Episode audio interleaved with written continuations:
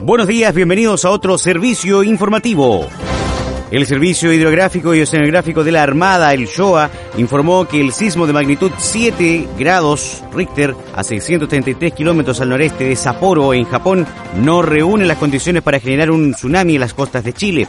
El movimiento telúrico tuvo una profundidad de 142,6 kilómetros cerca de las Islas Kuriles de Rusia y afectó las costas de Japón.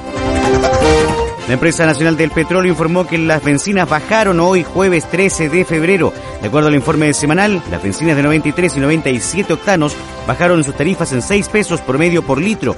El petróleo diésel igualmente registró una disminución de 6 pesos por litro. Por su parte, el gas licuado de uso vehicular, ELP, tendrá una baja de 5 pesos en promedio por litro. Y continúa vigente la alerta roja por los incendios forestales en las comunas de Hualqui y Penco, en la región del Biobío. En la primera se contabilizan 1.800 hectáreas quemadas, mientras que en la segunda son 120 las afectadas por el paso del fuego, según confirmó el gobernador provincial Robert Contreras. La municipalidad de Talcahuano se encuentra analizando la resolución judicial que embargó subvenciones escolares por la deuda que tiene la corporación edilicia a raíz de la indemnización que no ha pagado a los padres de una niña que murió en un accidente de tránsito en 2013.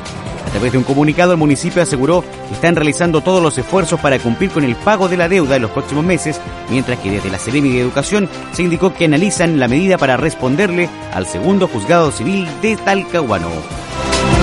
En la región de la Araucanía, en Coyipulli, quemaron 10 vehículos de un recinto de carabineros. Según informó la policía uniformada, se encontraron panfletos alusivos a la causa mapuche. El prefecto de carabineros de Mayeco, coronel John Cornejo, dijo que hubo un atentado que afectó a vehículos que están a disposición de los tribunales. Hay panfletos que hablan de causa mapuche, dijo él. El hecho habría afectado a un total de 10 vehículos y se encuentra siendo investigado por la Fiscalía Local. En el deporte palestino goleó a Cerro Largo y se instaló en la tercera fase de la Copa Libertadores de América. Los árabes vencieron por 5 goles a 1 al elenco de Uruguay y avanzaron en el torneo continental.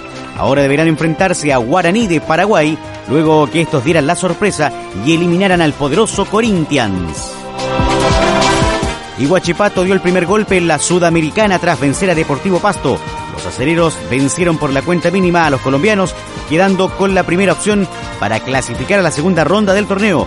El partido de vuelta se disputará en Colombia el próximo 26 de febrero.